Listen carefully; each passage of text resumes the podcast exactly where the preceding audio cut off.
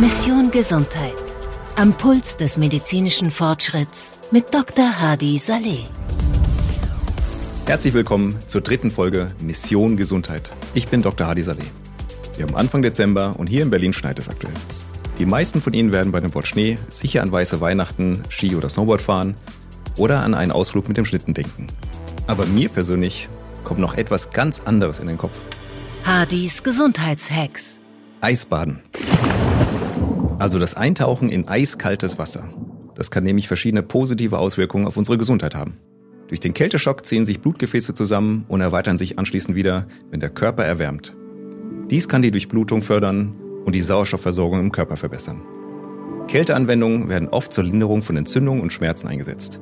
Eisbaden kann außerdem bei der Erholung nach intensiven sportlichen Aktivitäten hilfreich sein.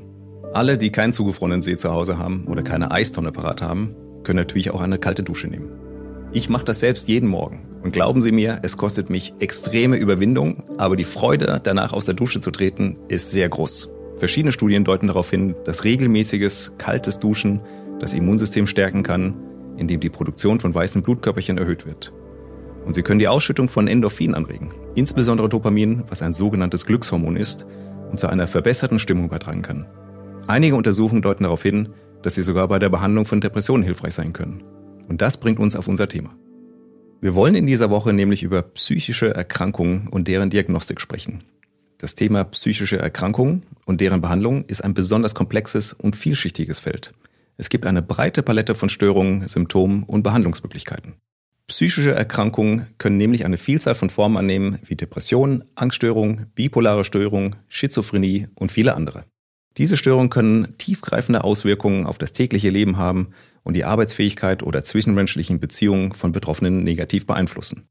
Die Behandlung ist daher individuell und oft sehr unterschiedlich. Immer häufiger kommen auch verschiedene technische Hilfsmittel und digitale Lösungen zum Tragen, die bei der Bewältigung von psychischen Problemen helfen können. Und damit kennt sich unser Gast der Woche genau aus. Welche Erkrankungen treten in Deutschland am häufigsten auf? Wie hilfreich kann Technologie bei einer Depression sein? Wie sieht eine gute Mental Health Strategie aus? Talk der Woche. Unsere Expertin in dieser Woche ist Laura Henrich. Laura Henrich studierte Europäische Betriebswirtschaft in Reutlingen und Madrid und startete anschließend ihre Karriere bei Ferrero in Turin. Seit knapp zehn Jahren ist Laura in verschiedenen Positionen im Digital Health Bereich tätig.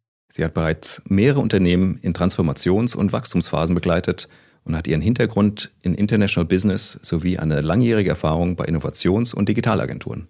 Laura ist Geschäftsführerin des Mental Health Startups Clinico, das an den Standorten Berlin und Zürich vertreten ist. Clinico bietet KI-basierte psychiatrische Diagnostik für Privatpersonen, Mitarbeitende und Versicherte an.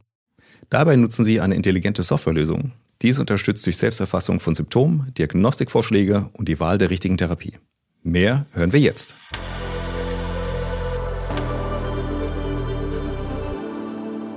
Laura, du bist Geschäftsführerin bei Clinico mit Standorten in Berlin und Zürich. Was macht ihr genau bei Clinico? Ja, hallo, freut mich hier zu sein. Wir sind ein Startup für psychiatrische Diagnostik, das heißt geboren als Clinical Decision Support für Therapeutinnen und Ärzte und haben jetzt eine Full-Service-Diagnostik entwickelt für Betroffene und haben da einen neuen Service gelauncht letztes Jahr. Genau, jetzt ähm, gibt es ja verschiedene psychische Erkrankungen, Angststörungen, Depressionen, Burnout. Es kommt häufiger vor, als man denkt. Ich habe gelesen, dass jeder zweite Mensch einmal im Leben an einer psychischen Störung erkrankt. Welche treten denn in Deutschland am häufigsten auf? Ja, in Deutschland, genau, du hast es schon erwähnt, circa 28 Prozent der Bevölkerung hat einmal im Jahr ein Thema. Und die häufigsten sind tatsächlich ähm, im Bereich affektive Störungen, Depressionen und eben Angst und Panik. Kannst du ein bisschen darauf eingehen, was, was so Symptome sind bei Angststörungen? Da gibt es eben einmal die unspezifischen Ängste, und eben auch Phobien, die sich auf bestimmte Themen, die, das sind vielleicht die bekanntesten so im umgangssprachlichen Bereich, dass man irgendwie Angst hat vor Spinnen oder vielen Menschen und äh, engen Räumen und so weiter. Und bei Panik gibt es auch die unspezifischen, unspezifische und tatsächlich sind die Symptome oft, äh, werden nicht erkannt von den Betroffenen zunächst. Also es kann zum Beispiel auch sein Übelkeit, Schweißausbrüche, Hitze. Es wird ja auch oft verwechselt mit Herzinfarkten oder sowas. Es finden ja äh, Depressionen besondere Beachtung in letzter Zeit. Also ich habe das Gefühl, seit Covid haben wir eine Häufung an Depressionen. Ich, ich kann auch nicht sagen, woran das liegt. Vielleicht hast du da einen Einblick, also quasi die, die, diese typischen Symptome, niedergedrückte Stimmung, innere Leere, Interessensverlust oder Motivationsverlust, Antriebslosigkeit, Müdigkeit. Kannst du dir erklären, wie das mit, mit Covid zusammenhängt? Das war eine außergewöhnliche Belastungssituation über eine längere Zeit. Und man muss ja sagen, ähm, wir können ja gleich noch ein bisschen darauf eingehen, was man so tun kann, um dem vielleicht auch vorzubeugen. Da fielen natürlich einige der Dinge weg, die, die auch zur, äh, zu einer guten mentalen Gesundheit einfach dazugehören. Also zum Beispiel ist sozialer Austausch extrem wichtig. Das ist auch einer der Gründe, weshalb die jungen Menschen so stark belastet aus dieser Situation hervorgegangen sind äh, weil denen einfach der Austausch fehlte. Ich kenne Leute, die haben ihr ganzes Studium ähm, remote absolviert, die haben überhaupt nicht ihre Studienkollegen kennengelernt, vielleicht sind vielleicht kurz vorher umgezogen oder so. Das führt natürlich zu Isolation. Also da fehlen einfach wichtige Bausteine. Sport auch zum Beispiel. Natürlich kann man das auch zu Hause machen. Aber viele Menschen machen das einfach lieber mit anderen draußen vor Ort oder können sich besser motivieren im Fitnessstudio. Das war ja alles sehr, sehr schwierig. Du hast es schon angesprochen, Therapieoptionen. Was, was gibt's denn da und was können wir präventiv machen?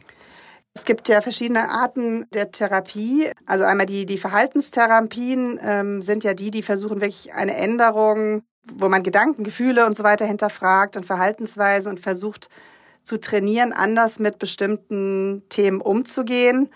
Das sind auch die, die tatsächlich sich relativ gut äh, digitalisieren lassen. Und ich glaube, ehrlich gesagt, die Zukunft wird in Richtung hybride Versorgung gehen, auch im psychischen Bereich.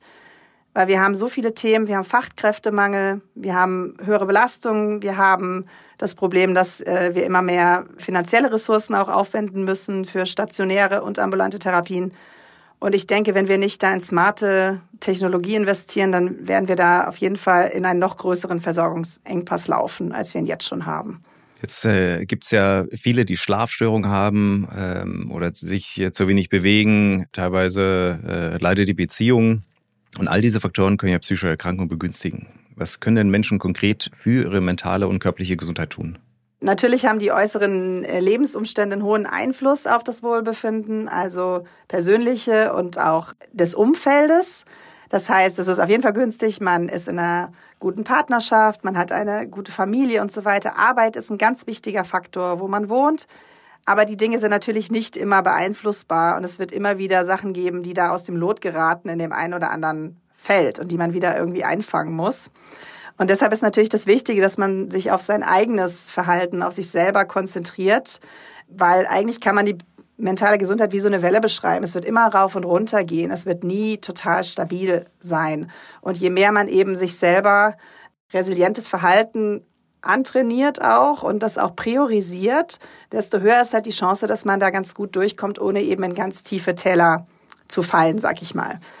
Und ähm, da sind natürlich die Bausteine, glaube ich, weitestgehend bekannt. Also Schlaf wurde lange unterschätzt tatsächlich. Schlaf ist jetzt im Moment so, was man auch, würde ich sagen, in den Medien am meisten äh, liest. Also gute Schlafhygiene. Da gibt es einige Leute, die haben sich dazu Schlafexperten jetzt so ein bisschen selber auch entwickelt ähm, und versuchen da Tipps zu geben und so was. Es geht eben oft auch mit einer Disziplin einher, die wahrscheinlich auch nicht jeder bereit ist, muss ich sagen, einzugehen. Also ich bin selber auch nicht ganz so streng, wie das manche Leute fordern, dass sie immer die ganze Woche zum Beispiel um dieselbe Uhrzeit drastisch ins Bett gehen. Dann gibt es natürlich das Thema Ernährung, die auch eine sehr, sehr große Rolle spielt. Und Sport, was auch, glaube ich, vielen bekannt ist, aber eben im Alltag nicht immer leicht umzusetzen ist.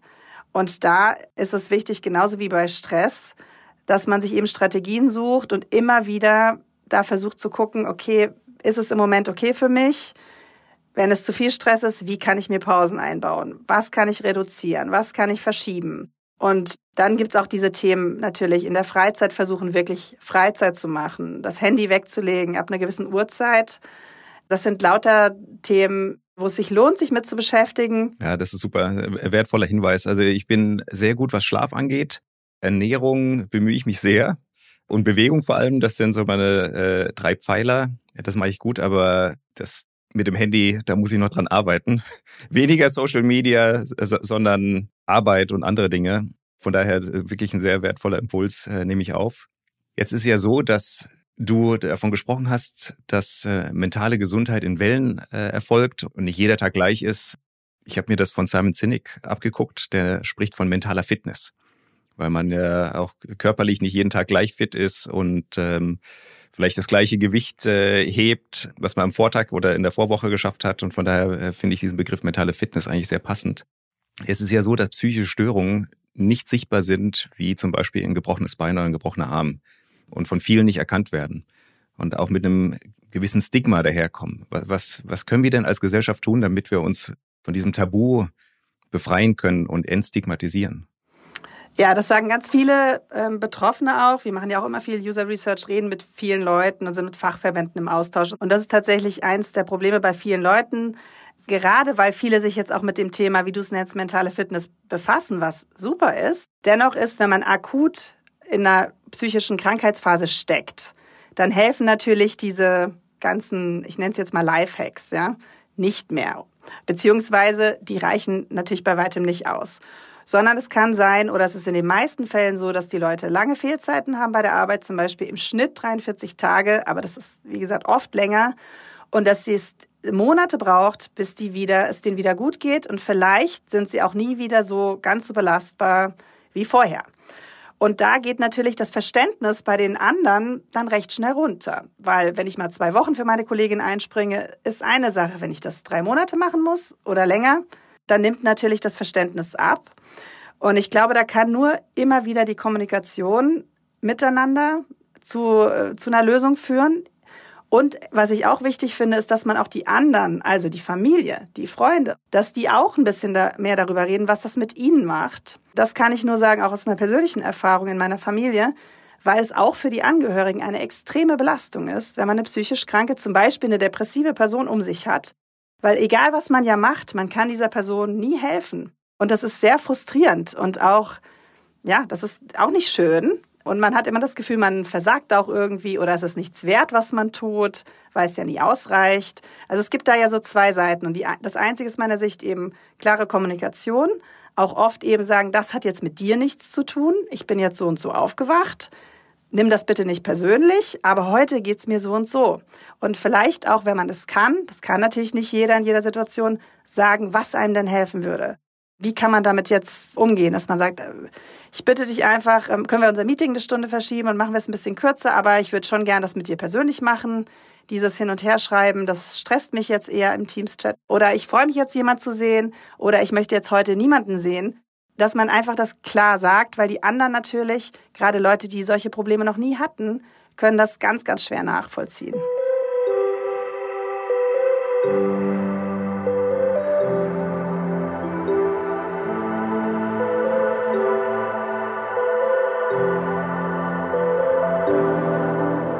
Bevor wir zu, zu, euch kommen, was ihr bei Klinico genau macht, möchte ich kurz die positiven Aspekte von Technologie auch hervorheben. Gibt da mittlerweile verschiedene Apps oder äh, Fitness-Tracker. Meine Uhr kann zum Beispiel meine Stimmung tracken. Ich kann Atemübungen machen, Achtsamkeitstraining und, äh, und vieles mehr. Wie sinnvoll sind denn solche Apps auf dem Smartphone äh, oder von Fitness-Trackern oder Uhren? Und wie hilfreich kann so eine Technologie bei der Behandlung von Depressionen sein? Wir können auf Technologie nicht verzichten, um die Leute früher und besser zu versorgen. Vor allen Dingen im Bereich Früherkennung sehe ich das höchste Potenzial und auch Relapse, also dass ich wieder erkranke, weil das natürlich auch öfter vorkommt, dass man irgendwann wieder rückfällig wird, vielleicht die Sachen ein bisschen vergisst oder schleifen lässt, die man auch in der Therapie sich angeguckt hat oder es ändern sich eben die Lebensumstände, es passiert irgendwas. Deshalb ist das auf jeden Fall ein guter Ansatz. Für eine Diagnostik gibt es da auch schon einzelne Startups in den USA, die über Stimme zum Beispiel gehen, Bilder analysieren. Da kann man sehen, ob Leute eine Depression haben. Über die Stimme kann man sogar die Suizidalität erkennen. Das wird da teilweise in Hotlines schon eingesetzt, was ich extrem smart finde, weil das sind natürlich die Themen, wo ein Fehler, ein menschlicher Fehler extrem große Auswirkungen hat. Und ich finde natürlich passive Daten sammeln und auswerten in dem Bereich total sinnvoll, weil wenn wir natürlich wie bei uns einzelnen Themen angehen, da muss ich schon sehr weit sein. Also ich muss schon wissen, ich bin offen für das Thema, ich glaube, ich habe ein Problem. Ich muss aktiv mich darum kümmern. Und wenn man es so ein bisschen tracken kann, automatisiert, ich glaube, das macht total Sinn. Dennoch muss man sagen, wenn man was ändern will, das ist einfach psychologisch ganz klar. Es muss ein Veränderungswille bei der Person da sein. Und nur weil ich eine App mitlaufen lasse, ist ein bisschen wie mit dem Schrittzähler. Der ist auf jedem Handy. Und nur weil der Schrittzähler drauf ist, heißt das nicht automatisch, dass ich mehr gehe. Bei Klinico nutzt ihr ja eine intelligente Softwarelösung. Die unterstützt durch Selbsterfassung von Symptomen, Diagnostikvorschläge und die Wahl der richtigen Therapie. Wie funktioniert die Software genau? Also jetzt nicht im technischen Detail, aber wie, wie muss ich mir das vorstellen und welche Daten braucht ihr dafür? Genau, die Besonderheit bei uns ist, dass wir einfach sagen, wir screenen über alle Störungen, die es gibt. Das heißt, die Leute kommen rein und sagen einfach nur, mir geht es nicht gut, ich, ich habe irgendwelche Symptome, ich glaube, ich habe irgendein psychisches Thema und dann screenen wir über alle Bereiche, die es gibt. Also die eben beschriebenen Angst, Panik, aber auch Persönlichkeitsstörungen, Süchte. Und dann gehen wir in die Tiefe, wo wir was finden. Also adaptiv. Das heißt, der Fragebogen oder diese Symptomerfassung dauert auch je nach Schweregrad, Anzahl der Symptome und betroffener Bereiche dauert es länger oder kürzer, je nachdem, was die Person hat. Und wir sind aber dafür eben total offen für das Ergebnis. Also wir machen nicht einfach nur einen Burnout-Check und dann kommt halt ein Burnout raus, sondern wir sehen eben die verschiedenen Bereiche, weil die meisten Leute haben tatsächlich Symptome in zwei oder drei Bereichen. Und dann kann eben erst im Gespräch mit einer Fachperson entschieden werden, was ist jetzt da ursächlich, was ist die Diagnose und was sind vielleicht die Nebendiagnosen. Oder auch Symptome aus anderen Bereichen, die es auch noch gibt, die da reinspielen. Wir haben das für Kliniken und Praxen entwickelt. Das ist ja eine Schweizer Firma ursprünglich. Also dort haben wir die meisten Klinikkunden. Aber jetzt auch die Ameos-Gruppe hat jetzt auch nach einer Pilotphase das eingeführt und möchte das jetzt eben in verschiedenen Kliniken einsetzen. Da ist dann eben der Punkt, dass man einerseits Potenzial hat, die Diagnostik zu standardisieren, die Qualität zu sichern. Man kann sich auch teilweise Zeit sparen, weil die Leute vielleicht zum Beispiel vor dem stationären Aufenthalt das zu Hause ausfüllen. Dann macht man einen Call vorher und die kommen nicht an und man, man weiß gar nicht, was sie haben. Aber es gibt eben auch die Chance, dass man da zum Beispiel Pflegepersonal einbindet, die dann teilweise Sachen übernehmen können. Und eben, was uns ganz oft gesagt wird, ist, dass halt blinde Flecken dadurch wegfallen. Also wir kriegen immer wieder Zuschriften von Leuten, die sagen, das wurde jetzt nach zehn Jahren endlich eingesetzt, jetzt weiß ich endlich, was ich habe, weil das wurde vorher nicht erkannt. Und dieser Ansatz für Betroffene, den haben wir im Moment in einem B2B-Projekten vor allem im Einsatz. Und das sind dann eben zum Beispiel Zusatzversicherungen oder Privatversicherungen, die sagen, wir möchten das als Service bieten für Leute, die vielleicht gar nicht zum Psychologen wollen weil es gibt so eine 50-50-Verteilung.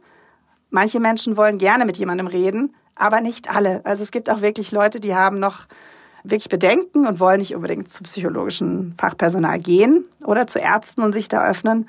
Und denen bieten wir eben diesen sehr, sehr niederschwelligen Ansatz. Und in beiden Fällen findet aber die wirkliche Diagnosestellung dann in einem Gespräch statt. Entweder Video oder vor Ort.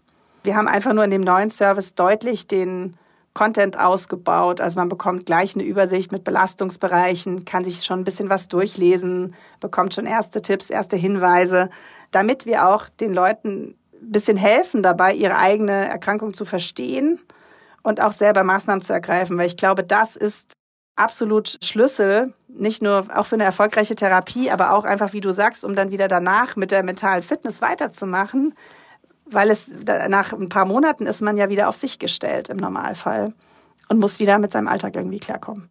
Und können Unternehmen eure Software auch ihren Mitarbeitern anbieten? Ja, genau. Das ist auch eine super Option. Also wir haben das in, ähm, in einigen jetzt schon im Einsatz. Ich sehe es immer so ein bisschen wie so ein Sicherheitsnetz dann. Also weil wir gehen ja wirklich auf die Leute, die schon Symptome haben und denen, das ist wirklich der letztmögliche Zeitpunkt noch zu intervenieren, bevor die ausfallen. Das heißt, es gibt da auf beiden Seiten eigentlich ein hohes Interesse. E, eben einerseits der Leute, die das ja auch nicht wollen in der Regel, und eben der Unternehmen. Und das macht auch sehr viel Sinn. Und wir verbinden das immer gerne mit zum Beispiel Workshops mit den Führungskräften als Kickoff oder so, weil ich glaube, wenn die Unternehmenskultur das nicht hergibt, dann werden die Leute auch wenig auf solche Angebote zurückgreifen. Also so eine Grundoffenheit muss schon da sein. Und das ist aber für alle dann auch ein Lernprozess. Ähm, wir reden dann auch über teilweise, wie kann man das thematisieren? Wie spreche ich überhaupt jemand an, der so ein Problem hat? Oder wo ich das denke, der könnte das haben oder die. Wie kann ich das denn machen? Und da haben wir auch mittlerweile viele, viele Ansätze und Inputs, die wir dann noch so ein bisschen mitgeben in dem Projekt, weil ich glaube, so ganz standalone macht das auch keinen Sinn. Jetzt habe ich, äh, wo wir im Thema Technologien auch sind, schon gesehen, dass äh, Virtual Reality bei Schmerzpatienten eingesetzt wird. Und ich glaube, es wird auch erforscht bei Depressionen, dass man durch so ein immersives Erlebnis Stress reduziert und das Schmerzerlebnis abbaut. Könnte das auch ein Ansatz sein, Depression oder psychische Erkrankungen zu behandeln? Wie siehst du das? Ja, also das Potenzial ist riesig, weil wenn man ehrlich ist, die Therapie-Apps, die Digas jetzt sind ja recht im Vergleich recht trocken und wir kommen jetzt, es kommt ja jetzt diese ganze Generation, diese ganzen Jugendlichen, die Studenten und so weiter, die alle mit Gaming aufwachsen, äh, mit ja, mit ganz anderen Themen. Für die ist das, glaube ich, hochinteressant. Also bei Angst gibt es ja schon die ersten Einsätze, das habe ich auch schon getestet. Wenn es echt beeindruckend und man kann dann in der virtuellen Umgebung irgendwas üben, zum Beispiel vor einer, einen Vortrag halten äh, bei Leuten, die eben Angst haben, sprechen vor, vor großen Menschen und Massen oder von einer Gruppe oder so.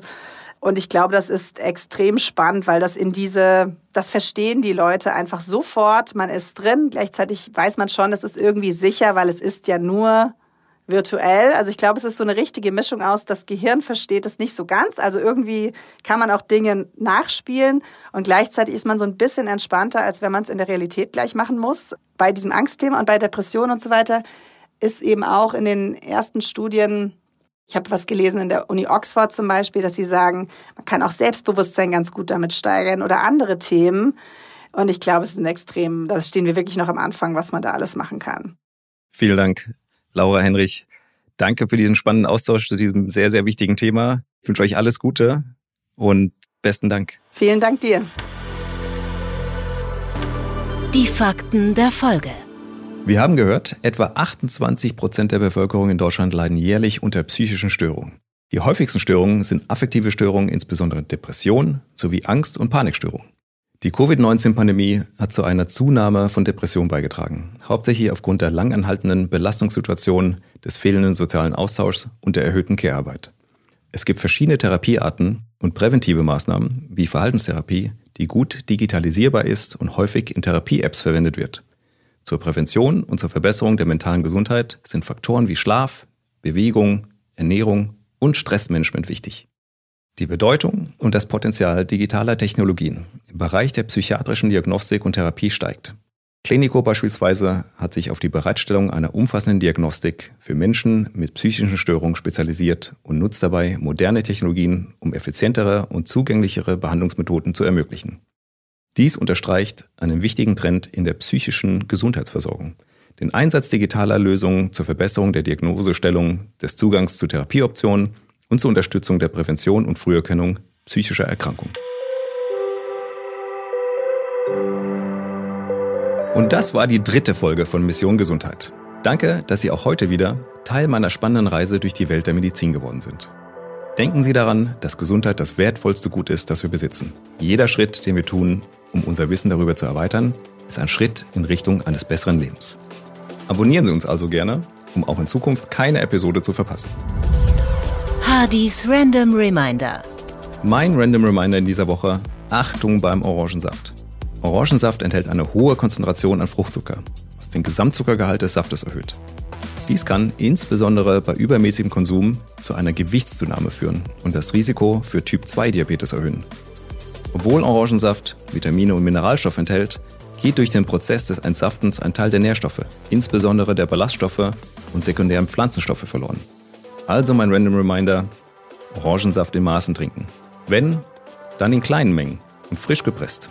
Oder besser gleich die ganze Frucht als Alternative und gesündere Option. Bis zum nächsten Mal, bleiben Sie gesund und neugierig.